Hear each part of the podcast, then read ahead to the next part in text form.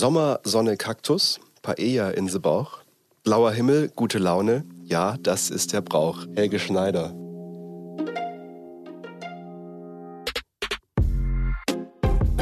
Kartoffelsalat. Kulturbegriffe begreifen. Das war ja mal ein schöner Einstieg. Was ein Hallihallo. Zitat. Ich hab's auch so.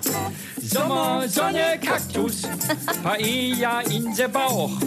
Blauer Himmel, gute Laune. Ja, das ist der Brauch. Helge weiß, was der Brauch Helge ist. Schneider Ja. ist Ja? genial. Er weiß, er, er, eigentlich, und damit haben wir es auch schon wieder. Und damit herzlich willkommen zu einer neuen Folge Kultoffelsalat. Wir hoffen doch sehr, dass es euch allen gut geht. Chris, wie geht es dir? Ein bisschen verschnupft. Ich habe ja Kinder. Ich habe ja Kinder. Da ist das dann so im Herbst. All Aber ansonsten- inclusive, das gehört dazu, Zum, zum, Glück, zum Glück sind sie noch nicht so alt, dass wir von Tür zu Tür zie- ziehen müssen, um Süßes oder Saures zu spielen. Ach so, Das ja hat mich Nämlich, stimmt. hat mich nämlich immer genervt, als Halloween ich kommt jetzt ja, bald. diese diese Umherziehen, als es angefangen hat. Ich weiß nicht, wie lange ist das her, 20 Jahre oder sowas, als es angefangen Ja, hat. ungefähr. Also es fühlt sich noch nicht so lange an, wie es vielleicht dann schon ist. Dann war ich immer total genervt früher, dass die diesen amerikanischen Brauch hierher holen, dann meinen, sie müssten um Süßigkeiten betteln. Das ka- kann ich eins zu eins nachvollziehen. Abgesehen davon mag ich Verkleiden auch einfach nicht. Ich finde das albern. dann bist du bei Bräuchen nicht, nicht immer richtig, sagen Nein, so. nicht immer. Aber das macht dir überhaupt nichts. Ich nehme auf jeden Fall heute trotzdem alles mit, was ich mir so an Neuem rausziehen kann. Denn es geht in dieser Folge um Brauchtum. Brauchen wir Bräuche noch heute? Brauchen wir Bräuche noch heute? Das ist die Frage, die wir uns Frage gestellt stellen haben. wir uns. Mit wem hast du denn für diese Folge gesprochen, Chris? Ich habe mit sehr interessanten Menschen gesprochen, wie, wie immer natürlich.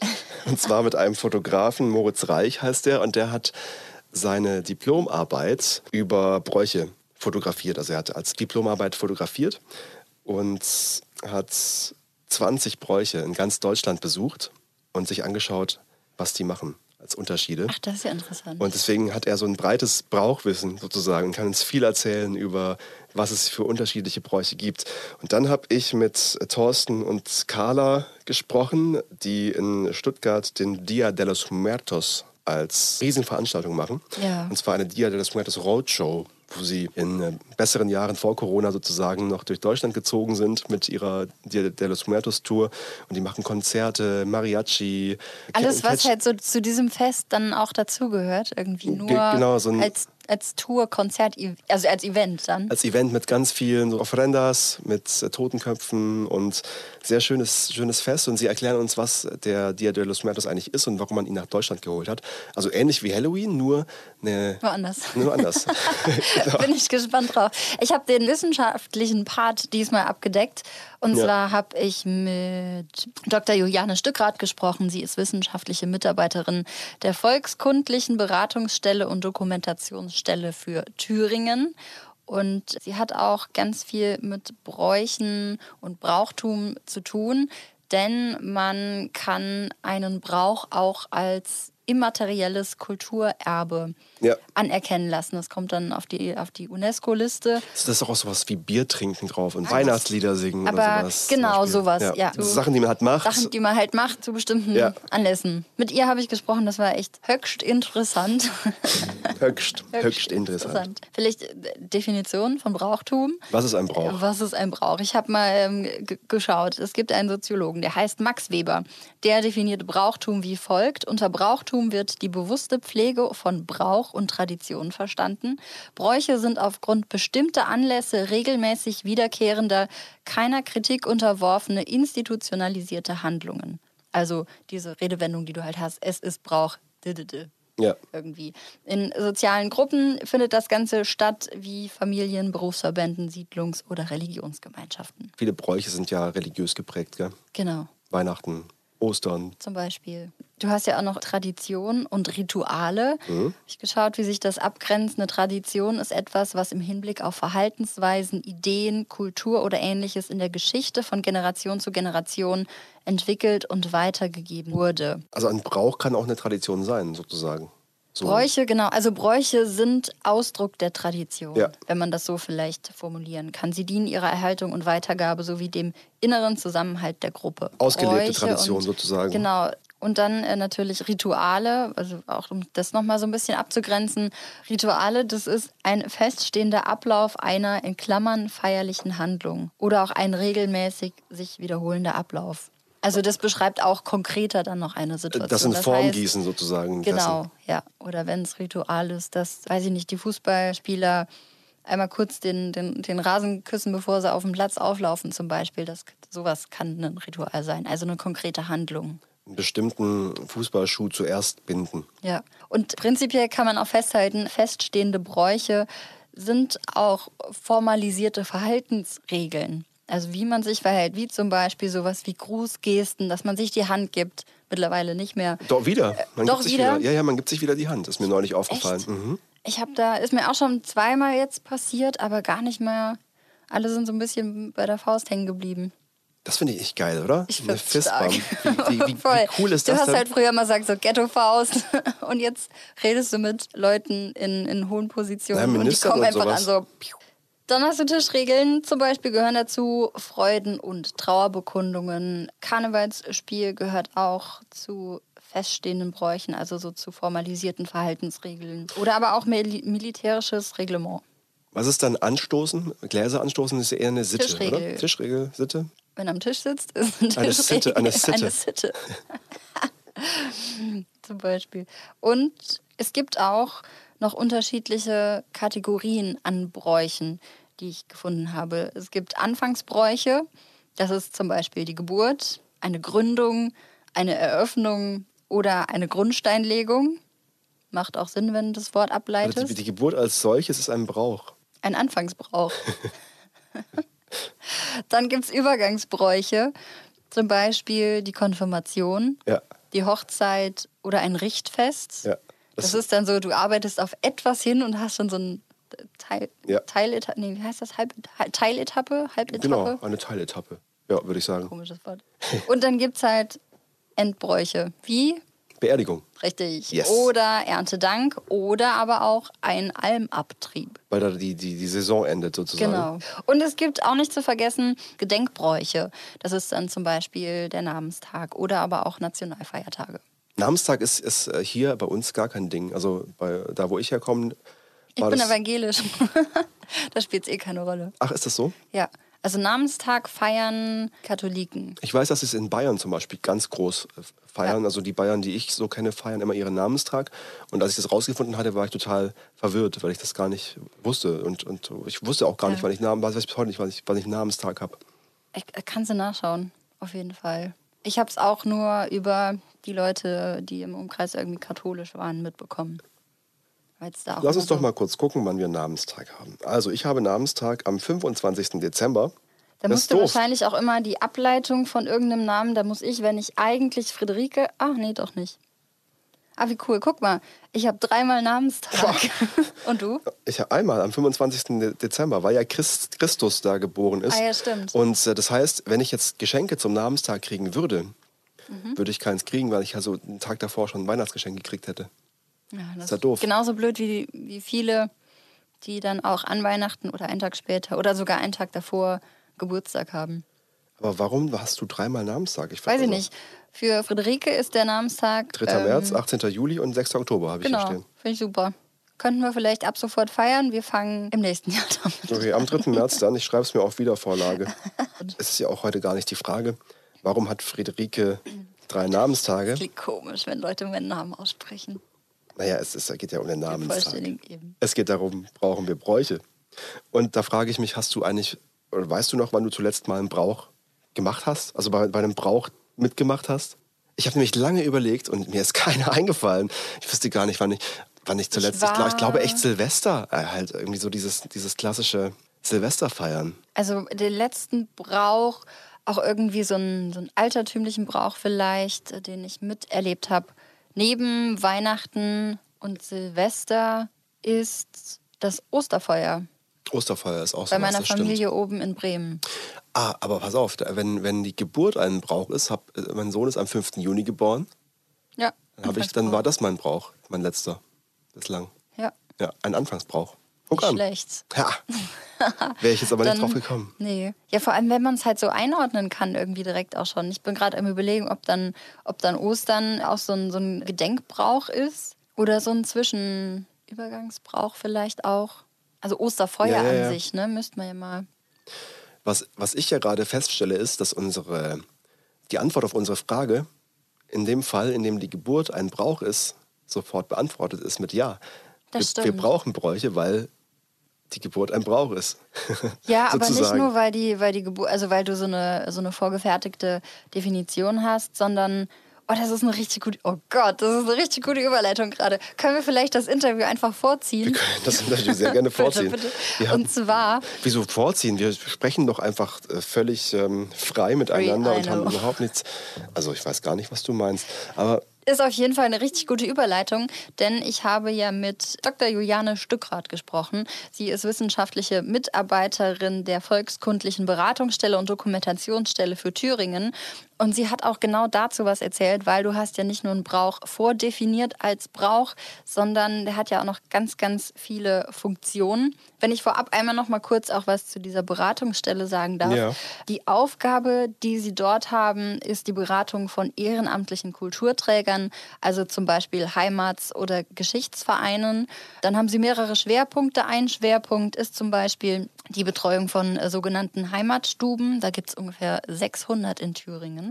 Die helfen dann auch dort bei, bei Förderungsanträgen, bei Ausstellungskonzeptionen und das all sind sowas. ja mehr als Thüringen überhaupt Einwohner hat. 600 Städten. Ja, hat jeder ein, eine Heimatstube. Ich bin mal, ich bin mal in, Jedes Haus eine Stube. bin mal in Tübingen, in Thüringen, ich, das ist natürlich äh, gemein allen Thüringern gegenüber. Das ist, war nicht böse gemeint, liebe Thüringer. Ich mag euch sehr gerne, eure, eure Rostbratwurst sowieso. Oh, ja. Aber, aber ich, hab, äh, ich komme nur drauf, weil ich einmal in Thüringen in einem Geisterdorf war, aus Versehen. Und zwar habe ich. Hab ich, ich, ich erzähle das irgendwie alle zwei Folgen von meinem Museumsführerbuch, da, das ich mal, gesch ich mal geschrieben habe, über die 33 verrücktesten Museen in Deutschland. Und da waren wir in Thüringen im, tatsächlich im, im Ra- Bratwurstmuseum. Ja. Und auf dem Weg dorthin, das Bratwurstmuseum in Thüringen ist in Holzhausen. Jetzt gibt es in Deutschland irgendwie 32 Holzhausens. Und das war mir nicht bekannt. Ich habe einfach Holzhausen angegeben und das war in Thüringen. Da dachte ich mir, gut, passt. Es gibt aber in Thüringen auch mehrere Holzhausens. Oh nein. Und dann waren wir in Holzhausen, in dem, im falschen Holzhausen. Und das war dieses Geisterdorf. Also wirklich ausgestorben. Wie in so einem Westernfilm. Bist du dann auch da rumgelaufen oder direkt weiter? Wir sind weitergefahren, nur hatte ich kein Netz mehr. Und kam dann, konnte dann in, in Holzhausen nicht das richtige Holzhausen eingeben. Stellte sich später raus, dass es nur 20 Minuten voneinander weg war. Aber kurzer Spoiler, euch ist nichts Krasses passiert, denn du sitzt heute hier. Das ist, das ist richtig. Aber ich, hab dann, ich bin dann mit einem Kompass zurück in Richtung Autobahn gefahren. Und, Straßenkarten? Fragezeichen. und jetzt fragte ich nicht mehr, warum ich auf die Idee komme, es gäbe weniger als 600 Einwohner in Thüringen. Okay, damit hast du, So viel hast recht. Approved. genau, ein Schwerpunkt Betreuung von Heimatstuben. Und dann beraten sie auch zum immateriellen Kulturerbe. Wie gesagt, dieses Label, um was man sich Ja. tatsächlich bewerben kann. Und da hat sie halt auch einfach Zugang zum Thema Bräuche. Ähm, ja, auch, und dann hat sie noch erzählt, auch das kurz vorab, ähm, dieses äh, Verfahren, um einen Brauchtum aufnehmen zu lassen als immaterielles Kulturerbe, ist sehr, sehr aufwendig. Und sie hat mir das auch anhand eines Brauches erzählt, dem Eisenacher Sommergewinn. Und äh, sie war zu der Zeit noch nicht in der Beratungsstelle, sondern hat auch ein Gutachten dann über diesen Brauch geschrieben Ja. und kennt sich einfach extrem gut aus. Und sie sagt auch, gerade ihr Job ist eine super interessante Schnittstelle von Wissenschaft und den Menschen und Gesellschaften und Kultur und eben Bräuchen. Und mit ihr habe ich darüber gesprochen, warum wir vielleicht auch noch Bräuche brauchen. Wie sehr kann sich ein Brauch ändern, ähm, dass er aber noch ursprünglich der Brauch auch ist, irgendwo der er war? Also die Frage ist, wo liegt der Ursprung? Ich habe es ja gerade beim Sommergewinn gesagt, das wissen wir gar nicht genau. Wir finden irgendwann mal eine Neubewertung oder eine Deutung oder eine, eine Erfindung, die eingebracht wird, die sich auch relativ schnell schon tradieren kann. Vielleicht zum, zum Brauch. Ähm, Brauch, das Wort kommt ja von Brauchen, von Gebrauch, von Nutzen. Also er muss irgendwie der Gemeinschaft nützen. Und solange er der Gemeinschaft nützt, wird er auch äh, einfach Bestand haben. wenn das eben nicht mehr der Fall ist, wenn die Formen der Gemeinschaft irgendwie nicht mehr dienen, dann wird der Brauch auch verschwinden. Also Bräuche sind immer sehr, sehr dynamisch in der Entwicklung. Und deswegen interessiert uns auch in der Wissenschaft gar nicht so äh, die Suche nach den Ursprüngen. Das ist immer ganz wichtig für, für die Leute, die wollen irgendwie immer so ein Gefühl haben, dass sie etwas unglaublich Altes noch in sich tragen, vielleicht sogar in Form eines Geheimwissens. Ja. Ähm, das sollen sie auch gerne glauben und tun, wenn das für sie eine Motivation ist, weiter das auch zu, zu praktizieren uns interessieren vor allem diese, diese Anpassung des Brauches immer wieder auch an die neuen neuen ähm, Herausforderungen der Zeit. Und da ist gerade hier in Thüringen äh, das hochspannend zu beobachten, wie Bräuche sich über die DDR-Zeit entwickelt haben, wie sie vielleicht auch instrumentalisiert wurden, wie sie aber auch widerständig waren. Also Bräuche in der DDR ist ein großes, äh, wichtiges Thema, aber auch wie sie die Transformation überstanden haben oder vielleicht auch neu beflügelt wurden. Oder gibt es auch Bräuche, die vielleicht dann wieder möglich waren, die in der DDR-Kulturpolitik äh, klein gehalten wurden? Also diese, diese Dynamik interessiert uns eigentlich viel mehr, weil wir dadurch viel mehr über die Zeitgeschichte auch verstehen können. Ja, ich würde sagen, man selbst hat doch, auch wenn man ähm, sich mit dem Thema auseinandersetzt, natürlich erstmal so die, den Eindruck, okay, ich muss ja erstmal wissen, woher das kommt, um vielleicht auch zu wissen, warum ich das jetzt noch mache. Aber das sagten Sie, spielt ja dann in dem Sinne gar keine Rolle, sondern wenn es nach wie vor der, der Gesellschaft und der Gemeinschaft auch dient. Das ist äh, ein, ein wichtiger Punkt, wie Sie sagten, oder? Also die, die Bedeutung ergibt sich nicht zwingend aus, der, aus dem unglaublichen Alter eines Brauches, sondern die Bedeutung ergibt sich wirklich für den Nutzen, den, den eine Gemeinschaft daraus zieht für sich. Ja, und vor welcher Herausforderung stehen Bräuche vielleicht auch heutzutage? Ist es überhaupt noch notwendig? Ja, ähm, wenn wir mal äh, die Funktion der Bräuche genauer angucken, die sind so umfassend, dass wir sehr schnell merken, dass sie notwendig sind und dass es auch immer Bräuche geben wird, weil die menschliche Gemeinschaft, das, das gehört einfach zu der menschlichen Gemeinschaft dazu. Also Bräuche strukturieren erstmal den Alltag ähm, und den Jahreslauf sie bilden in gewisser Weise auch eine Gegenwelt zu dem, zum Alltag. Ja, sie ermöglichen Festzeiten, die, die immer wieder auch notwendig sind, um den Alltag zu bewältigen. Sie haben sozusagen auch was Alltagsstabilisierendes, wenn man sich eben immer mal diese Auszeit nimmt. Was mir ganz dolle wichtig ist, das, was ich so sehe, wie engagiert Menschen sich in Bräuche einbringen, ähm, wie kreativ sie da auch sein können. Also Bräuche sind gerade auch für Laien äh, Freiräume, die sie haben, um zum Beispiel bei einem Festprogramm äh, auf einer Bühne zu tanzen oder zu singen, um sich äh, zu verkleiden, um vielleicht ähm, historische Kleidung wieder zu tragen, in, in Rollen der Vorfahren zu schlüpfen und sich damit auch mit den eigenen Vorfahren zu verbinden, indem sie vielleicht eine alte Tracht sich anlegen ähm, also diese kreativen Prozesse sind sehr, sehr wichtig für, für die Menschen. Äh, und da sind also Bräuche einfach Kreativräume, die sie brauchen, um sich künstlerisch auch auszudrücken, was, was sie im Alltag vielleicht sonst gar nicht so können. Also es ist psychologisch auch äh, wichtig für jeden Einzelnen, der daran teilnimmt. Ähm, Bräuche haben aber auch die Funktion als Kommunikationsmittel. Das heißt, wenn man Brauch vorbereitet, tauscht man sich ja aus wie mache ich was? Also dieses organisatorische allein schon schweißt ja die Gemeinschaften zusammen und zwingt sie dazu, sich über ihre eigene Identität auszutauschen. Also ins Gespräch zu kommen. Warum machen wir das so? Ja, und ab wann sind Sachen dann auch tatsächlich ein Brauch? Ist es, also das ist ja jetzt nicht, wenn einmal ein, ein Dorffest irgendwie stattgefunden hat oder oder ich weiß nicht, vielleicht nach zweimal ist es dann schon ein Brauch oder gibt es da das auch irgendwie so ein, was Zeitliches, dass man sagen kann, ab dann ist es Brauch oder oder, oder eben noch nicht? Ähm, ich denke, so einen gewissen generationenübergreifenden äh, Blick muss man da haben ich denke, wenn so zwei Generationen das, das schon pflegen, dann, dann kann man langsam von einem Brauch sprechen. Ähm, also diese Wiederholung ist eben auch etwas ganz Wichtiges des Brauches. Ne? Also eine, mhm. eine Rhythmisierung und äh, dadurch auch eine Verinnerlichung. Erst mit diesem Rhythmus entsteht auch so ein, so ein Routinewissen. War gerade so versunken in Ihrem Interview, dass ich gar nicht gemerkt habe, dass wir schon am Ende sind. Abrupt zu Ende. Äh, sehr gut. Was, also, Ja.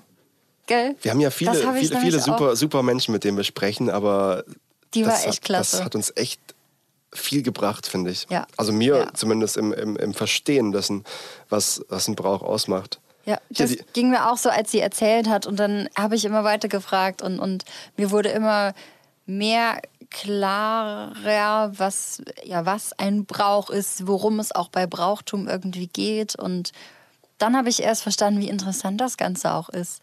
Also so, so wirklich verstanden, die, die Ausmaße im Sinne von, also wie wichtig Brauchtum ist für eine Gesellschaft. Ähm, ja, wie, wie viele unterschiedliche Bräuche es dann auch Ja. tatsächlich gibt. Was hast du mitgenommen? Genau, ich habe hab fleißig Notizen gemacht. Mitgenommen habe ich, die Bedeutung eines Brauchs ergibt sich aus dem Nutzen, den eine Gemeinschaft daraus zieht. Also Ja. dieses, diese Gemeinsamkeit ist, ist äh, sehr wichtig. Das habe ich auch von Moritz, dem Fotografen, das hat er sehr oft beobachtet, dass, dass dieses Gemeinschaftsgefühl da eine ganz große Rolle spielt. Das bräuchte den Alltag strukturieren. Soweit habe ich gar nicht gedacht. Aber klar, wenn gerade so, wenn du überlegst, festangestellte Leute, die sich auf Feiertage freuen und an Feiertagen, an, also anhand von Feiertagen drumherum ihre Urlaube basteln sozusagen. Genau, ja. Das strukturiert ja auch vieles. Eben, oder wenn du dann äh, weißt, okay, einmal im Jahr ist Schützenfest zum Beispiel. Malle ist nur einmal im Oder Jahr zum Beispiel. genau, und dann wird da drumherum Urlaub gelegt und, und der Alltag sortiert. Ja, oder die Weihnachtszeit. Wir kommen alle nach Hause an Weihnachten, besuchen Ja. die Familie, gehen, gehen gemeinsam irgendwie nochmal abends oder morgen, heiliger Morgen. Gibt sowas hier? Mhm. Ja. Da geht man dann gemeinsam morgens schon sich einen rein dübeln. Und wie? Und wichtig, um sich künstlerisch auszudrücken, fand ich auch großartig. Auf jeden Fall. Was Menschen im Alltag nicht können. Da sind wir ja beim Karneval, Fast, Fastnacht. Sowas. Genau, mir, mir lag es auf der Zunge. Ich bewundere auch immer die, die, die Wägen, die durch die Straße ziehen, wie aufwendig das halt auch alles ist, wenn du dir überlegst. Ne, das, ja. Oder sie hat dann auch von einem Brauch erzählt, da werden an Heiligabend acht riesengroße Fackeln auf einem Berg angezündet. Und das ganze Jahr wird eigentlich schon auf diesen Brauch hingearbeitet, beziehungsweise auf dann Heiligabend und, und dieses Fackelanzünden. Du hast dann zum Beispiel Bindegemeinschaften, die, die sich dann immer treffen, um, um die Fackeln zu binden das Jahr über und hast da auch schon immer wieder ja geil, den ja. Austausch. Das ist auch in, in Schweiner, also Eisenach Ja. Findet, findet das Ganze statt. Und sie meinte, da gibt es auch mittlerweile Live-Übertragungen. Also wer für Weihnachten noch nichts vorhat, ist, glaube ich, auch einfach sehr beeindruckend. Was ich noch wichtig fand, war, dass äh, zwei Generationen ihrer Meinung nach brauchen, Genau. um einen, einen Brauch zu Ja. definieren oder Ja. zu, zu begründen. Und auch interessant der Stichpunkt Routinewissen, dass du halt innerhalb von, von einer Gesellschaft auch, ähm, ja klar, dann generationsübergreifend auch Sachen weitergibst, aber auch einfach, dass du Routinewissen auch immer in, in einzelnen gesellschaftlichen Schichten Ja. hast. Ne? Also das ist wie wenn früher die, die, die, die Frauen, die in der Küche gestanden haben und gekocht haben, an ihre Töchter zum Beispiel Rezepte weitergegeben haben. Ne? Also dass dann auch auf einen bestimmten Personenkreis nochmal zugeschnitten ist. Ich habe ja jetzt nach Brauchtümern gesucht, die in meiner Meinung nach die wichtigsten sind oder zu den wichtigsten gehören. Ich habe eine Top 4 gemacht Oh. in Deutschland und auf Platz 1 ist der Geburtstag. Und zwar nicht der erste, sondern der Geburtstag, den wir feiern. Also ein weit verbreiteter Brauch, seinen Geburtstag mit Freunden und Verwandten zu feiern. Bei Kindern ist es üblich, zu, zusätzlich, es ist sehr, sehr lustig, weil es ein wissenschaftlicher Text über den Geburtstag ist. also bei Kindern ist es üblich, zusätzlich zu der Feier mit Verwandten auch noch Kindergeburtstag zu feiern. Natürlich gibt es zu jedem Geburtstag auch größere und kleinere Geschenke.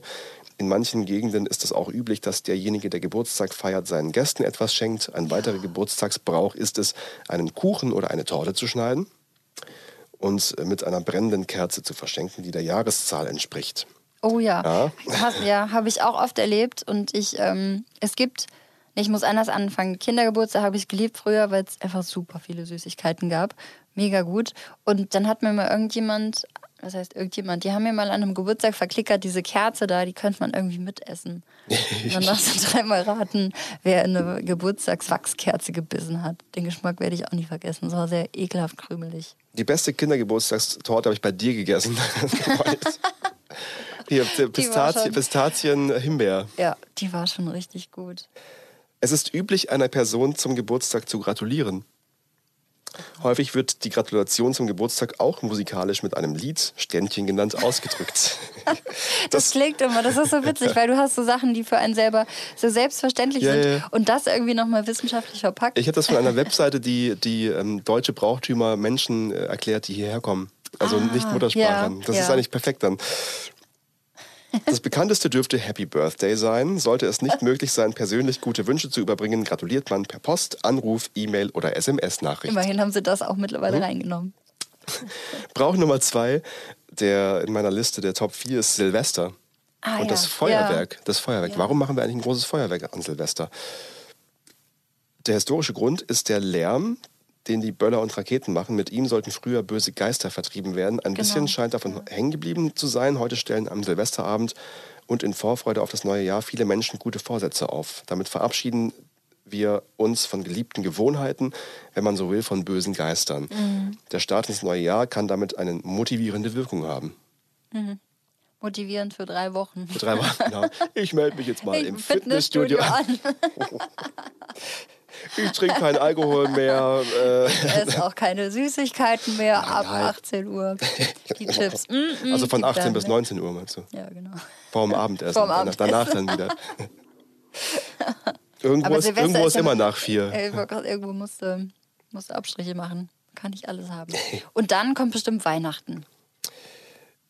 Oder, nee, warte mal. Jetzt könnte man ja natürlich überlegen, weil, äh, weil Bräuche ja auch irgendwie oft in Religionsgemeinschaften stattfinden. Ja. Könnte man ja überlegen, ob jetzt, äh, du hast ja natürlich nicht nur das Christentum, sondern auch den Islam zum Beispiel. Ja. Hast du natürlich auch entsprechend ganz viele Muslime, die auch zum Beispiel das Fastenbrechen, Fest feiern. Oder Pilgern, kann ja auch im Brauchtum sein. Das stimmt. Wobei ich jetzt gar Aber du nicht. bist ja jetzt in Deutschland geblieben, ne? Genau, ja, die Muslime gehören ja auch zu Deutschland, aber ich habe jetzt einfach die so bekanntesten. Also Ja. für mich ist ja auch eine, eine rein subjektive Liste. Also mein Platz 3 ist, ist Fasching, fast nach Karneval. Ah ja, logisch. Die Anfänge des Karnevals lagen vor 5000 Jahren in Mesopotamien. Schon damals gab es die Idee des Gleichheitsprinzips während der Feierlichkeiten. Arbeiter und Herrscher standen für kurze Zeit auf einer Stufe. Dieses Prinzip ist bis heute Teil des Karnevals. Im Mittelalter, etwa vom 12. bis zum 16. Jahrhundert, feierte man um den 6. Januar Narrenfeste, in deren Rahmen auch kirchliche Rituale parodiert wurden. Karneval heißt übersetzt Fleisch, lebe wohl. Die älteste, also von Carni, Carni, Ja. Carnivore. Die älteste bekannte literarische Erwähnung von Fastnacht findet sich in Wolfram von Eschenbachs Parzival. Auch der Begriff Faschank taucht im 13. Jahrhundert in Süddeutschland und im bayerischen österreichischen Raum auf. Seit dem 17. Jahrhundert ist Karneval überzeugt, doch dessen Wortgeschichte bleibt unklar. Die heute geläufigste Erklärung nimmt Bezug auf die Fastenzeit als fleischlose Zeit und sieht die Ursprünge des Begriffs Karneval im lateinischen Carnevale. Fleisch, lebe wohl. Ich kannte mal einen äh, Giuseppe und einen Dino Carnevale. Die, die hießen also Fleisch, lebe wohl. Mhm. Fleisch, lebe wohl. Genau. An Karneval nehmen die Menschen Abschied vom Fleisch, weil früher eben in 40 Tagen der Fastenzeit auf Fleisch verzichtet wurde. Auch heute nehmen sich einer Studie zufolge einer Krankenkasse die Hälfte der Deutschen vor, auf Genussmittel zu verzichten. Viele Menschen lassen 40 Tage ihr Auto stehen. Genussmittel, ja, muss man nicht verstehen, aber Ja, im Sinne von Luxusgüter wahrscheinlich. verzichten Ne? auf Social Media oder Plastik. Hm. Ich genieße ja Plastik immer total. Plastik. Ach so. Auch. okay, Nummer vier. Ja, Du, du. Nummer vier, du warst schon, schon nah dran. Ich war bei Weihnachten, Genau. hatte ich gesagt, ne? Da habe ich ein Weihnachtslieder singen genommen. Ja. Wir singen, weil wir damit unsere Gefühle viel stärker zeigen können als beim Sprechen. Deshalb haben die Christen das Weihnachtsfest schon ganz früh mit Liedern gefeiert. Ursprünglich waren das gesungene Gebete. Zählt das auch für Leute, die nicht singen können? Ich glaube schon. Es waren früher Gebete. Später entstanden dann die ersten Weihnachtslieder. In, ihren, in ihnen geht es immer um die Freude über die Geburt von Jesus, darum, dass Gott seinen Sohn als Mensch auf die Welt geschickt hat. Viele Ja. Weihnachtslieder sind aus ganz einfachen volkstümlichen Weisen entstanden. Je komplizierter eine Melodie, desto schwerer lässt sie sich singen. Deswegen sind Weihnachtslieder auch ganz einfach oft, gibt es in ganz vielen Sprachen und wer genau hinhört, kann oft schon anhand des Klangs der Musik erraten, woher sie stammen. Mhm. Feliz Navidad zum Beispiel. Last Christmas. Ja, danke. Wir haben jetzt den 31. Oktober und wir hören zum ersten Mal im Podcast Last, Last Christmas, Christmas für dieses Jahr. Vielen Dank, Fritzi Brandt, dafür. Meine, meine gerne. Tochter singt ja immer auch gerne im Sommer in der Weihnachtsbäckerei oder so. Oder, Auch oder Feliz schön. Navidad. Vielleicht kommen dann im, im, ja, im Winter die, die Frühlings- und Sommerlieder. Ja. Wie die Geschichte von Frederik der Maus. Aber interessant. Also Geburtstag auf Platz 1, es macht, ja, es macht absolut Sinn, aber da hätte ich so gar nicht, Aber wenn man länger ja, drüber wie nachdenkt, gesagt, kommt es ist nur drauf, meine, meine, ist meine so, hm. persönliche Liste. Also es ist nicht wissenschaftlich äh, erwiesen oder irgendwo äh, Ja. um, umgefragt. Was macht Sinn im Umfang und auch. Ich habe überlegt, was ist so das, aber Geburtstag feiert ja irgendwie auch echt jeder. Gibt auch einige, die Geburtstage nicht mögen, kenne ich. Nicht mögen, aber irgendwie doch auch so ein bisschen, zumindest feiern. man denkt ja dann Auf auch trotzdem dran. Ich liebe Geburtstag bei Feiern. Cool. Kannst immer noch mal alle zusammentrommeln. Ja, Und es gibt den Leuten so einen guten Grund, sich nochmal blicken zu lassen. Und wenn nicht, dann haben sie, haben sie so ein bisschen schlechtes Gewissen, ist dann auch okay für den Moment. Und wer nicht kann, kann auch nicht. Das ist dann nicht schlimm. Aber man kriegt immer noch mal so alle versammelt zusammen für den Moment. ich konnte ja nicht, als du dieses Jahr 20 geworden bist, aber äh, ich habe dann stimmt. War leider. auch sehr schade. Du hast echt was verpasst. Ja, aber, aber ich habe trotzdem, ich habe trotzdem gibt aufgelegt. trotzdem, ich habe echt aufgelegt. als ich angerufen habe, oder was? Achso. Du hast Aber trotzdem, die, äh, wenn man eine Einladung zu einem Geburtstag bekommt, deswegen kam ich drauf, ist man ja dann trotzdem irgendwie so Teil dieser, dieses. Brauchs und, und dann schwingt es so mit. Und die Leute in der Schule waren immer voll beleidigt, wenn sie mitbekommen haben, der ist eingeladen, aber der nicht. Aber der- Dann war, genau. oh Gott, im Himmel. Das Braucht's das? Brau nee, das braucht es wirklich nicht. Jetzt gibt es ja Bräuche, die es nicht mehr gibt. Das ist ja auch ganz interessant, weil die Juliane Stückrath erzählt hat, dass auch ganz viele Bräuche im Laufe der Zeit verschwinden und dafür aber auch wieder neue entstehen. Also man braucht so dieses, man braucht gar nicht traurig sein, wenn ein Brauch nicht mehr da ist, denn an anderer Stelle entsteht eh irgendwo wieder ein, ein neuer. Ich habe zwei gefunden. Und zwar das eine, äh, ein Brauch aus Österreich, das Adam- und Eva-Spiel. Seit dem Mittelalter ging. Ich habe gerade Bild Kopf. Alle laufen nackig durch die Gegend Nee, das ist ja normal in Österreich, aber es geht, es geht um einen Brauch. und essen Äpfel. Genau. Seit dem Mittel war das jetzt, das darf man dann wahrscheinlich gar nicht mehr sagen, sowas, oder so in Österreich. Das. Seit dem Mittelalter ging den Aufführungen des Weihnachtsspiels ein Paradeisspiel voraus. Der Paradiesspiel, ne? Also Österreich so sagt man, das ist aus Österreich auch geschrieben. Okay. Da, da heißt es, glaube ich, Paradeisspiel wirklich. Okay. Also kein nichts gegen äh, jetzt kein dummer Österreicher, sondern Paradeisspiel heißt es wirklich, ähm, aber he- heißt Paradiesspiel. Ähm, der Umzugsbrauch stellte die Vertreibung aus dem Paradies dar. Ein mit Äpfeln geschmücktes Bäumchen war der Baum der Erkenntnis. 1687 wunderte sich ein Reisender, der in Tirol ein solches Umzugsspiel sah. Zitat, und setzte einen Baum mit roten Früchten behangen mit in den Weg und sich daneben. Nach ihm kam ein Teufel gen geschlichen in Gestalt eines Krokodils. Das legte sich an den Baum an, wohin auch ein Mädchen mit langen und zu Felde geschlagenen Haaren kam. Daraus wir aber nicht klug werden konnten, dass es eine Vorstellung der Historie, da die Schlange Eva verführt sein sollte. 1712 schilderte der Wiener Weltpriester und Satiriker Johann Valentin Neiner, dass sich umherziehende Schauspieler in der, der Wohnung eines kranken Mannes so ungestüm benommen hatten, dass er sie die Stiegen abzuprügeln befahl. Aus dieser Beschreibung geht hervor, dass Adam und Eva in Leinengewänder gekleidet waren, der Teufel eine Kette und Gottvater die Papstkrone mit dreifachem Kronreif trug. Und 1719 wurde das Ganze dann verboten. da, da das um Herumziehen verschiedener dienstloser Burschen die Bewohner beunruhigte. Also doch nicht so der Gemeinschaft förderlich. Wie vielleicht gedacht. Der zweite Brauch ist das Duellwesen. Man hat sich nämlich früher, wenn man sich nicht einig war, einfach mal auf ein Feld gestellt und, Und gegenseitig eine Knarre gezogen und geschossen. Wie bei Effi Briest. Ja. Ja. Das ist ein Brauch, den es wirklich gab. Duell schießen. Wie Und bescheuert. Hast du dich um, um Apfelbaum Ja. gestritten und dann ist der eine draufgegangen deswegen. ja, oft, oft beide. Achso, weil, weil man gleichzeitig geschossen hat und, und, und dann und oft aber auch keiner, weil die, weil die Pistolen damals so un unpräzise so- waren, ja, ja. dass man sich oft einfach nicht getroffen hat. Kurz und dann, ein bisschen Schrot aber, reingetan. aber damit, dass man, dass man den Mut hatte, an- aufeinander zu zielen Ja. und zu schießen, war das dann auch aus der Welt, das Ding. Also auch wenn nie- niemandem was passiert ist. Gab's dann, Chi- nee, egal. Gab's dann Chiri noch dabei wenigstens? Ja. Okay. Stell dir mal vor, da hat einer zu früh geschossen. Tja. Das ist richtig so. Naja, genau. Der, Dann, stell dir vor, der hätte zu früh, zu früh geschossen und getroffen. dann ist es Mord. Dann ist halt doof für ihn. Irgendwenn's keine. Oh, das ist dann richtig blöd.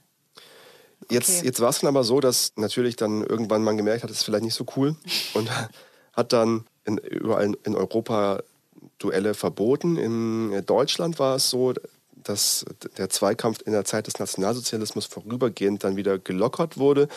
1937 hat aber ein Duell von zwei Typen namens Horst Krutschina und Roland Strunk, Roland Strunk ist dabei gestorben, äh, dazu geführt, dass Adolf Hitler gesagt hat, wir machen das nicht mehr. Es ist verboten jetzt ab Okay. jetzt. Und somit ist dieses Duell zwischen Horst Krutschiner und Roland Strunk im Jahr 1937 das letzte Duell auf deutschem Boden gewesen. Den doch einfach wie wir Klick, Klack, Kluck spielen können. Das ist unser Brauch übrigens. Ja, das stimmt. Aber wir haben es noch nicht an, an eine Generation weitergegeben. Dann ist es ein Ritual. Ritual. Oder eine Tradition auch schon. Jetzt hast du erzählt, du hast ja auch mit dem, mit dem Fotografen Moritz Reich gesprochen, ne, der Ja. ganz viele, der umhergereist ist und, und Bräuche auch fotografiert hat. Hat der denn auch mitbekommen, was das mit, mit den Menschen macht? Ja, zum Teil schon. Vor allem ist Moritz Reich eine Sache aufgefallen, die bei Brauchtum heutzutage immer eine Rolle spielt. Spoiler? Oder, oder Willst du nicht? raten, willst du raten was, was, was immer eine Rolle spielt heutzutage? Bei denen, die er gesehen hat. Richtig.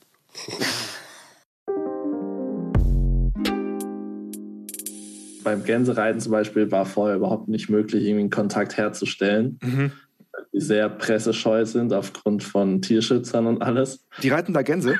Nee, die, die, die reiten da mit Pferden unter einer aufgespannt, also die Gans wird zwischen zwei Pfosten kopfüber gespannt Ja. und die Reiter müssen versuchen, im Galoppritt der Gans den Kopf abzureißen. Wow. Die Gans lebt noch, oder was? Früher lebte die, mittlerweile ist sie tot Okay. und in den meisten Vereinen ist es auch nur noch eine Trappe, keine echte Gans. Das ist ja schon, das ist ja schon krass. Das zeigt ja dann auch irgendwo, dass, dass ähm, man Brauchtum auch anpassen muss, damit es noch zeitgemäß ist. Warum gibt es denn diesen Brauch? Weißt du, hast du es rausbekommen? Äh, das war aus dem 30-jährigen Krieg. Irgendwie haben irgendwelche spanischen Reiter, habe ich mir da mal notiert gehabt, äh, das irgendwie aus Langeweile angefangen. Okay. Und so ist dann so ein, so ein richtiges Brauchtum entstanden und mit, mit Fest drumrum wahrscheinlich und Riesentrara, oder? Ja. Was- Und das ist halt jetzt jedes Jahr immer um die Faschingszeit rum, irgendwie im, so rund um Bochum. Okay. Hätte man, das kommt man niemals drauf, dass es sowas geben könnte. Jetzt, jetzt hast du, das hast du als deine Diplomarbeit gemacht. Wie viele Brauchtümer hast du gesehen in, im Rahmen dessen? Da muss ich zählen. Also ich, ich, es waren mehr, es haben nicht alle in die Dipl- Diplomarbeit geschafft. Da war ich bei 1, 2, 3, 4, 5, 6, 7, 8, 9, 10, 11, 12, 13, 14, 15. 15 sind in der Diplomarbeit drin und ich war bestimmt bei aber 20. Okay, dann hast du Aber ja. das ist auch so eine, eigentlich so eine Arbeit, die kann man nie abschließen. Ja, ja. Also weil hatte, ich hatte ja nur ein Jahr Zeit und dann im Jahresverlauf wollte ich halt möglichst viele mitnehmen. Deswegen ist es von halt von Sommer bis Sommer einmal durch, so Almabtrieb und was im Winter war, aber was dann auch um Ostern rum ist. Und eigentlich würde ich es immer gern weitermachen, jetzt fehlt mir aber immer die Zeit. Mhm. Und letztendlich könnte ich auch jetzt, glaube ich, zu den gleichen Bräuchtümern nochmal hinfahren und gucken, wie sich jetzt im Laufe der Zeit das gewandelt hat ja. weil jetzt gerade durch Corona bestimmt viel verändert ist. Ähm, genauso wahrscheinlich, wie, so, wie sich die Leute immer mehr anpassen. Also ich habe auch in der Diplomarbeit so am Ende ein bisschen dargestellt, wie der Brauchtum im Wandel ist, dass jetzt auch Frauen Lederhosen tragen und nicht nur äh, Dirndl Ja. und dass es auf dem Volksfest jetzt auch Döner gibt und nicht nur Grillhähnchen und lauter so Sachen. Ähm, Wenn wir mal auf die auf 20 schauen, die du gesehen hast, dann hast du ja ein breites Bild gehabt. So hast du gemerkt, gibt es da irgendwelche Ähnlichkeiten auch im, in ganz Deutschland so bei, bei Brauchtümern, die dir aufgefallen wären? Also das ist, das kann ich jetzt nur als Ausstehender sagen. Das Ja, ist, ja. glaube ich, auch ziemlich böse. Und so wurde es, glaube ich, auch in der Süddeutschen betitelt oder so, dass der Alkohol überall eine sehr große Rolle spielt. Mhm. Naja, Geselligkeit halt, gell? Ja, genau. Und aber, also ich glaube, also es gab, glaube ich, nur eine Veranstaltung, bei der ich war. Das war der Leon-Hardy-Ritt in äh, Bad Tölz. Ja. Da wurde es, glaube ich, nicht so offensichtlich gemacht. Vielleicht wurde es danach, nach dem großen Umzug auch erst gestartet. Da waren sie noch alle, aber es war auch sehr früh am Morgen, äh, glaube ich, noch ohne Alkohol unterwegs. Mhm. Aber sonst glaube ich, na gut, vielleicht Almabtrieb und alles, aber sonst war es schon ein großes Thema. Also gerade gerade bei, was für mich das Beeindruckende war, da der Buttenmandellauf im Berchtesgadener Land. Ja. Also ich glaube, um überhaupt in diese Stimmung zu kommen und alles, aber sonst übergreifend fand ich, war es schon, schon sehr alles so sehr große Männerdomänen. ja. Also gerade beim Buttenmandellauf auch so, das sind, glaube ich, dürfen auch nur Männer machen. Was ist denn das genau? Die Buttenmandel sind, glaube ich, hier so in anderen Bereichen so der Knecht Ruprecht, aber in, also mehrere davon und die begleiten den Nikolaus Ja. am Nikolaustag. und äh, sind gekleidet. Entweder es gibt die Fellbuttenmandel, die sind in Fell gekleidet und haben Masken auf, oder die Strohbuttenmandel, die sind in Stroh gekleidet. Also da muss man sich echt ein Bild angucken, sonst glaube ich, hat man da keine Vorstellung. Äh, und die ziehen da halt mit dem Nikolaus von Tür zu Tür und äh, zehren die unartigen Kinder oder Menschen halt raus und tunken die in Schnee. Also es war schon das Beeindruckendste, weil wenn du da so, ich bin, glaube ich, so Nachmittag hingefahren, weil die kamen erst dann zum Nachmittag aus ihren Scheunen raus, in denen sie fertig gemacht wurden und treffen sich dann alle an so einem Platz. Und dann hörst du schon immer irgendwo im Tal, auf einmal fängt ein weiß nicht, ob das Zunft heißt, aber so eine Gruppe an zu brüllen. Ja. Dann zieht sich das durch den ganzen Tal mit einem riesen Echo, dann brüllt irgendeine andere Zunft und dann hörst du überall nur irgendwie so schaurige Ge äh, Geschreie und alles und weiß aber gar nicht, wo die stecken. Und es, dann wird es so dämmerig und es hat, ist schon auch ein bisschen unheimlich und so, aber war echt beeindruckend. Dein Eindruck so generell war, dass es bei Brauchtum jetzt einfach so um das Gemeinsam, die Gemeinsamkeit geht, ums, ums Geselligsein und ums, ums gemeinsam seine Regionalität auch zu pflegen, oder? Regionalität auf jeden Fall. Also da finde ich auch das irgendwie ein bisschen schade, dass er quasi auch nur noch so richtig oder bekannt nur die bayerische Tracht ist und dass die sich ja jeder aneignet. Ja. Da bei den kleinen Sachen dann jeder noch mal halt so sein, also kommt darauf an halt, was für ein, äh, was für ein Heimatgefühl oder Verbundenheit du zur Heimat hast dass du es da endlich mal nochmal zeigen kannst, weil sonst, ich glaube, groß ist ja immer nur Oktoberfest, jeder hat ein Oktoberfest, in Frankfurt gibt es ein Oktoberfest und hier ja. denkt man sich eher so, aber was hat das denn mit Frankfurt oder so zu tun? Ist ja nur die Aneignung und da hat nochmal jeder so seins. Glaubst du aber, das muss schon so, muss schon so ein großes Fest dann sein oder, oder wäre es dann schon auch bei euch jetzt gerade ein, ein Bembel mit dem Appleboy trinken mit Freunden zusammen, wäre auch schon so ein Brauch, wenn man das einmal in der Woche macht? Auf jeden Fall, auf jeden Fall. Das ist ja, also gerade, gerade, wenn du sagst, ähm, ähm, aus dem Bembel Appleboy trinken, das darfst du ja auch nur nur in Frankfurt. Ja. Anders gibt es es ja auch nicht. Und dann, mir ist es auch wichtig, oder wenn ich in eine, eine Apfelweinkneipe gehe, dass ich dann auch halt Apfelwein trinke. Also mhm. ist ja schon quasi auch ein Brauch. Ja. Und den finde ich oder will ich auch pflegen. Gerade weil es ja immer heißt, so die Apfelweinkultur stirbt aus und so. Und das macht einen schon traurig zu hören. Und dann denkt man so, ah, musst du doch mal wieder öfters eintrinken. Schönes Fazit am Ende von ihm. Auf ja. jeden Fall musst du doch öfter mal eintrinken. Super Fazit, ja, auch Wie gesagt. du gesagt hast, es geht schon irgendwo immer um, um Trinken. Und Gemeinsamkeit und Musik spielt dann auch immer wieder. Weil ja, ob man das jetzt gut Rolle. oder schlecht findet, aber äh, gemeinsames Bier trinken zum Beispiel oder Appleboy trinken, wie wir es jetzt, vom, also genau. Apfelwein trinken, ja in Deutschland einfach für Geselligkeit steht. Das kann man jetzt gut oder schlecht finden. Ja. Meine Erkenntnis auf jeden Fall aus dem Interview, ähm, Bräuche müssen angepasst werden und das ist auch gut so. genau. Du meinst Kinder, also, Kinder in den Schnee tunken oder Gänsen den Kopf abschlagen? Ja, das war doch schon sehr brutal, brutal teilweise. Und ähm, aber auch nochmal interessant, dass so diese Komponente des Kommunizierens da gut rauskommt, ne? dass man sich auch als Gruppe durch Bräuche definiert, ähm, dass du ganz genau überlegen kannst, wer wollen wir sein und wie wollen wir irgendwie nach außen wirken ja. und ähm, dir da so deine Gedanken und dann ja, zu machen kannst und, und das dann auch kreativ ausleben kannst. Also dem, dem Kreativen sind ja da auch keine, keine, keine Grenzen gesetzt. Keine Gänse gesetzt. Keine Gänse gesetzt. oh, die armen Gänse. Haben, ja, die, haben die Spanier das einfach aus Langeweile angefangen? Uns ist ja langweilig. Was machen wir? Ist ja langweilig. Lass uns Gänsen die Köpfe abschlagen. genau. Stell dir vor, du wirst das eins zu. Nee. Ja, Tierschützer, Menschenrechtler, alle alle auf den Barrikaden. Ja, er hat dann erzählt, dass die Tierschützer dachten, er fotografiert für die Gänsequäler in ihren Augen und die Gänsequäler dachten, er fotografiert für die Tierschützer und dann durfte er so gar nicht wirklich arbeiten. Oh. Weil alle doof fanden, was er da tut. Ja, ja, alle waren so ein bisschen skeptisch. Ja, aber das ist auch wieder so, eine, wenn du dann merkst, dass du hast ja so eine eingeschworene Gemeinschaft ja eigentlich und das bräuchte jetzt nicht unbedingt was mit Geheimwissen zu tun haben, ja. aber es ist einfach so eine eingeschworene Gemeinschaft, jeder weiß, worum es geht und, und du hast so einen, einen Spirit, einen, einen Gedanke und jeder, der da, glaube ich, auch dann erstmal so extern einfach ankommt und, und direkt schon in die Mitte reinplatzt, der wird dann natürlich erstmal so ein bisschen skeptisch begutachtet, ja. wahrscheinlich auch, weil, weil du dann nicht einordnen kannst, wo kommt der jetzt her, was, was will der denn hier jetzt bei uns? Jetzt haben wir uns ja mit deutschen Bräuchen zu Genüge beschäftigt und, oh, ja. und die, die Spanier waren trotzdem dabei. Und auch die haben ja auch viele andere seltsame Bräuche, also für uns seltsame Bräuche, vielleicht finden, Ja. finden andere die nicht seltsam. Du hast geschaut nach Bräuchen auf der ganzen Welt, Genau, es gibt rund um der Welt, rund um der Welt, rund um der Welt. rund um die Welt gibt es unterschiedliche, teils auch echt skurrile, skurrile Bräuche. So hast du zum Beispiel, wenn wir eben schon bei den, bei den Österreichern waren, dann gibt es in Österreich eine Bartträger-Weltmeisterschaft. Wer den schönsten Bart hat, oder was? Genau, die vier Oberkategorien sind Schnauzer, Kinn, Backen und Vollbart. Und die sind wiederum nochmal in 18 einzelne Sparten aufgeteilt. Ja. Wie zum Beispiel Schnauzer Dali, Schnauzer Kaiserlich oder Schnauzer Ungarisch.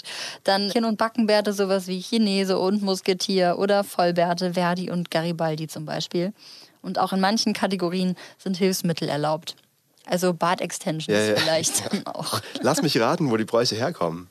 Okay, dann, wer keine Frau hat, kann mitmachen bei diesem Brauch. Seit 1996 werden hier Luftgitarrenspieler allein durch Mimik und Gestik imitiert und das auf Weltrangniveau. Ein wichtiges Bewertungskriterium ist dabei die sogenannte Airness, die Fähigkeit des Luftgitarrespielen über die bloße Imitation hinaus zu transzendieren. Wow. Also eine Luftgitarren-Weltmeisterschaft. USA, Nee.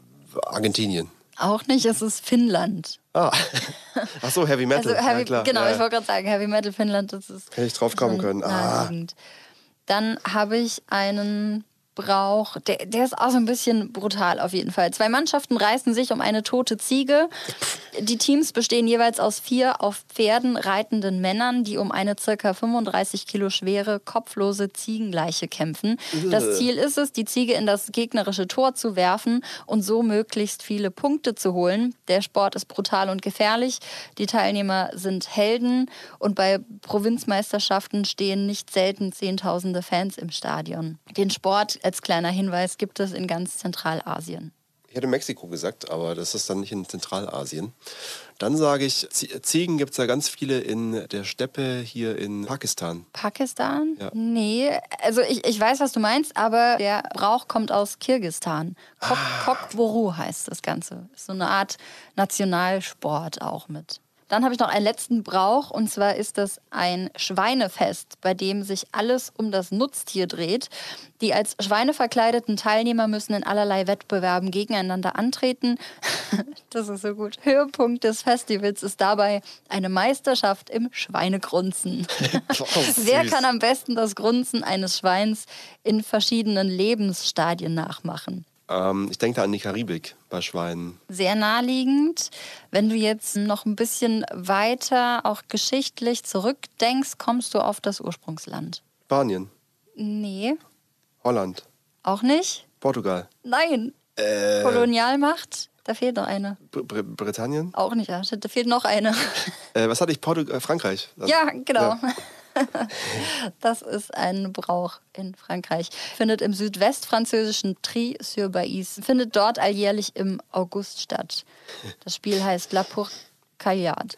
Du könntest auch so eine Weltreise machen und besuchst lauter, lauter Bräuche und, und äh, solche Das ist ja auch so Feste eine, so eine auf der Buchidee. Welt. Mhm. Ja. Kennst du das spanische Tomatenfest, wo die, wo die im ganzen Dorf Tomaten zerstampfen? Ja, genau. Ich weiß nicht, ob ich es cool oder richtig ekelhaft finde. Weil dann hast du dann nachher so Tomaten, Ja, ja. Soße und ähm, wenn da alle mit ihren Füßen drin waren. Ekelhaft. Da einigen wir uns auf ekelhaft. Aber lustig. Aber lustig. Lustig ist auf jeden Fall, nein, nicht lustig, aber sehr interessant, was deine nächsten beiden Interviewpartner äh, Genau. da ins Leben gerufen haben. Naja, weil es gibt ja Bräuche, die nach Deutschland kommen, aus dem Ausland, wie eben Halloween, gerade was, was, was ja aber wiederum eigentlich der Abend vor Allerheiligen ist, dann ursprünglich aus Irland kommt, von Irland nach USA ging und von dort dann wiederum hierher kam, weil Die es haben- ja im Trend ist, das Zeug von dort zu Ich wollte gerade sagen, importieren. die in den USA haben dann aber auch mal schön hier die, die Marketingmaschine angeschmissen. Das Genau, können die Amis. die können die. können Sachen aufbauschen und richtig krass in Szene setzen. Und das Gegenstück zu Halloween ist in Mexiko der Dia de los Muertos, der Tag der Toten. Und Carla ist eine in Mexiko geborene Schwäbin sozusagen und Thorsten ist ihr, ihr Freund und die beiden haben gemeinsam den Dia de los Muertos nach Stuttgart geholt. Warum und was sie da machen, das erklären sie uns. Also der Dia de los Muertos ist ein ja, mexikanisches Kulturerbe einfach. Ja.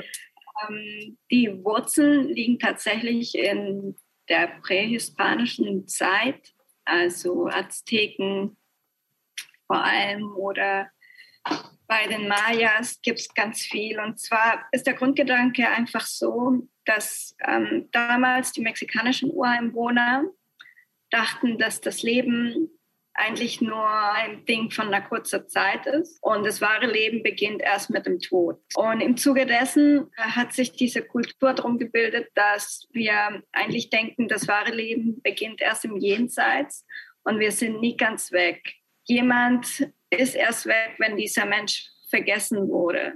Deswegen holen wir sie sozusagen einmal im Jahr zwischen dem 31.10. und dem 2. November wieder zu uns. Thorsten, du hast, du hast äh, mit äh, Captain Carraro ja schon irgendwie auch ganz, ganz früh so mexikanische Einflüsse gehabt. Lag das schon an Carla äh, oder damals noch nicht? Äh, damals noch nicht. Also als ich angefangen habe, den Dia Muertos zum ersten Mal zu machen und auch den Captain Carajo mit der Lucha Libre Maske. Ähm, wir müssen kurz erklären für die Leute, die Captain Carajo nicht kennen. Das ist quasi ein, ein, ein, ein wie sagt man, ein, ein Rest, Das war der Ex-Vizemeister im Kinderwrestling, der ja. ähm, zufälligerweise auch noch nebenher Moderator war. Ist natürlich eine erfundene Kunstfigur gewesen. Ja. Und ich habe damals als Captain Carajo ähm, Bands aus der Region vorgestellt und eigentlich nur, weil ich am Anfang dachte, ich kann ja nicht einfach mein Gesicht in die Kamera halten, äh, bin ich im nächsten Laden und habe mir eine mexikanische Wrestling-Maske geholt. Und das, dadurch ist es eigentlich entstanden, diese Affinität zu Me Mexiko. Und dann habe ich recherchiert, was ist das eigentlich für eine Maske? Ja. Warum ist das alles so cool und so. Und genau. Und so kam dann quasi deine äh, Liebe zur mexikanischen Kultur auch so ein bisschen raus sozusagen? Also im Prinzip habe ich halt festgestellt, so immer, wenn ich mich für Sachen irgendwie interessiere, weil ich sie irgendwie ganz cool finde, äh, künstlerisch und äh, thematisch, dann hat es irgendwas mit Mexiko zu tun gehabt. So als der ersten Videospiele, die ich abgefeiert habe von der Optik, war Grim Fandango. Ja. Das ist auch quasi jemand aus dem Reich der Toten von Dios Mertos, der da der, die Hauptfigur ist dann die Lucha Libre äh, Wrestling-Masken und natürlich auch diese andere Trauerkultur mit diesen Skeletten im Gesicht. Ähm, wenn man aus dem Rock, Metal-Bereich kommt, dann hat man natürlich so eine Affinität für solche mhm. Themen erstmal. Zumal es ja auch die Trauerkultur ins Fröhliche irgendwie zieht, so ein bisschen. Also es, es holt ja so dieses, dieses Schlimme raus, finde ich immer, der, der, der, der das Muertos als, als solches. Wie habt ihr herausgefunden oder wie kam ihr drauf, dass, dass das so gut funktionieren kann, dass man da eine ganze Veranstaltungsreihe draus basteln kann? Ja, ich habe es einfach versucht. Ja. Das heißt, ähm, ich hatte damals äh, nicht nicht viel zu verlieren und dachte, ich finde es ein starkes Thema. Es gibt es noch nicht in Stuttgart.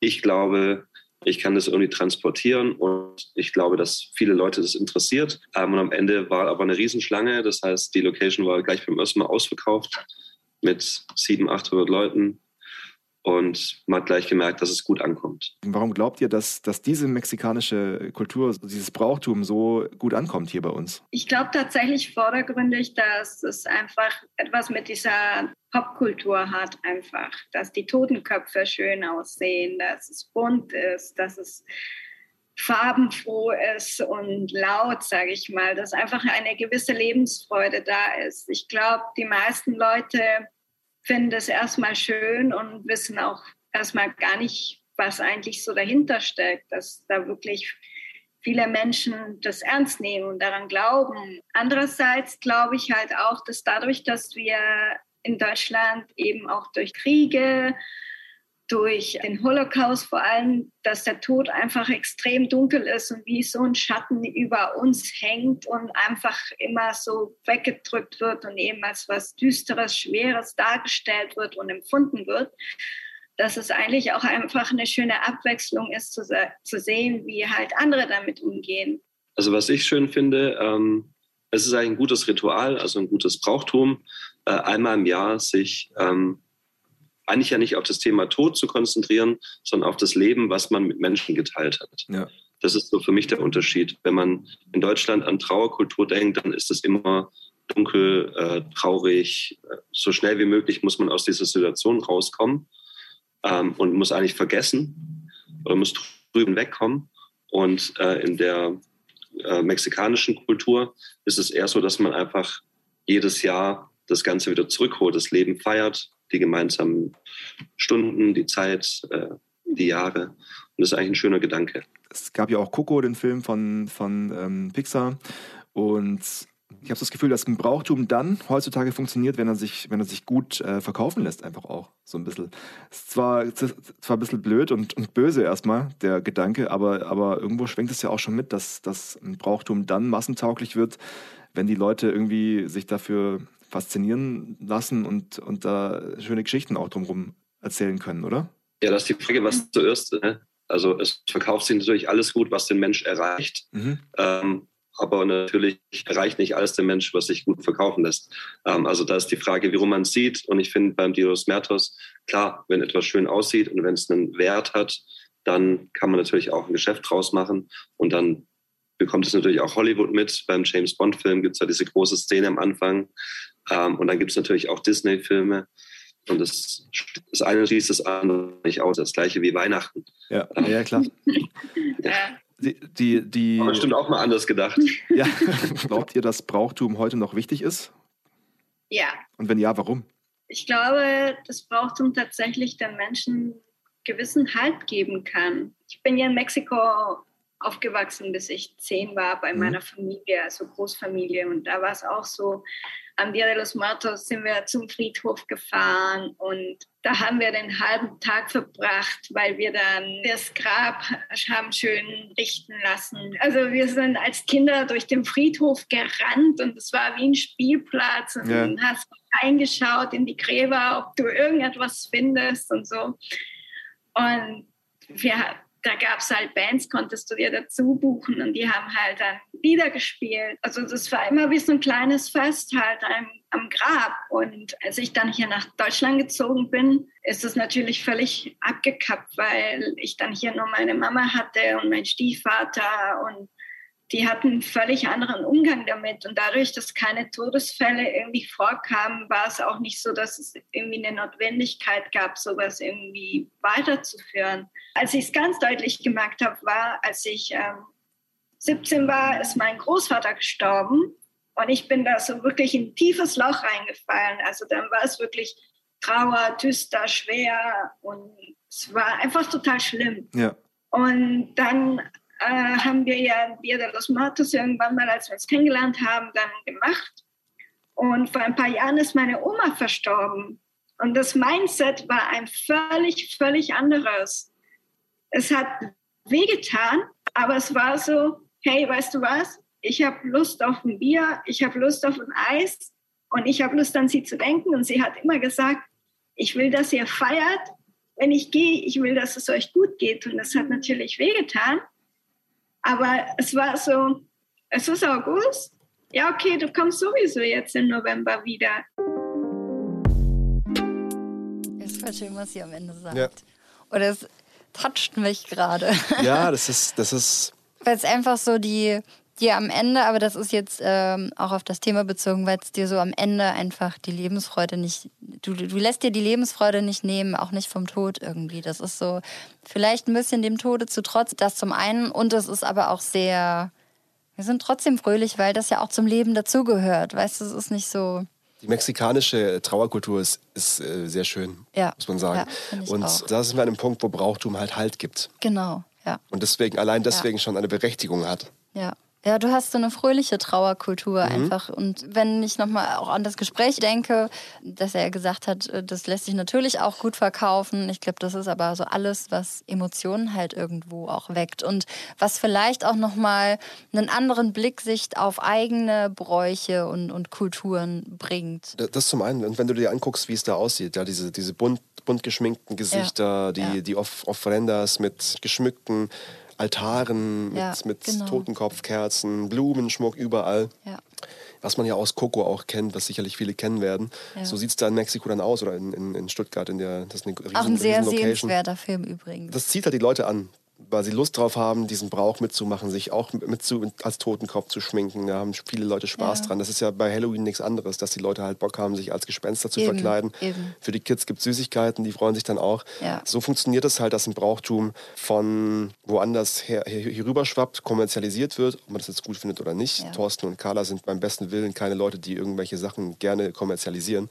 Die leben halt auch mit davon. Das ist deren Job. Mhm. Ich wollte gerade sagen, die, ja, das, das ist, glaube ich, auch allen klar. Ne? Von irgendwas musste, musste leben Genau. auf der einen Seite.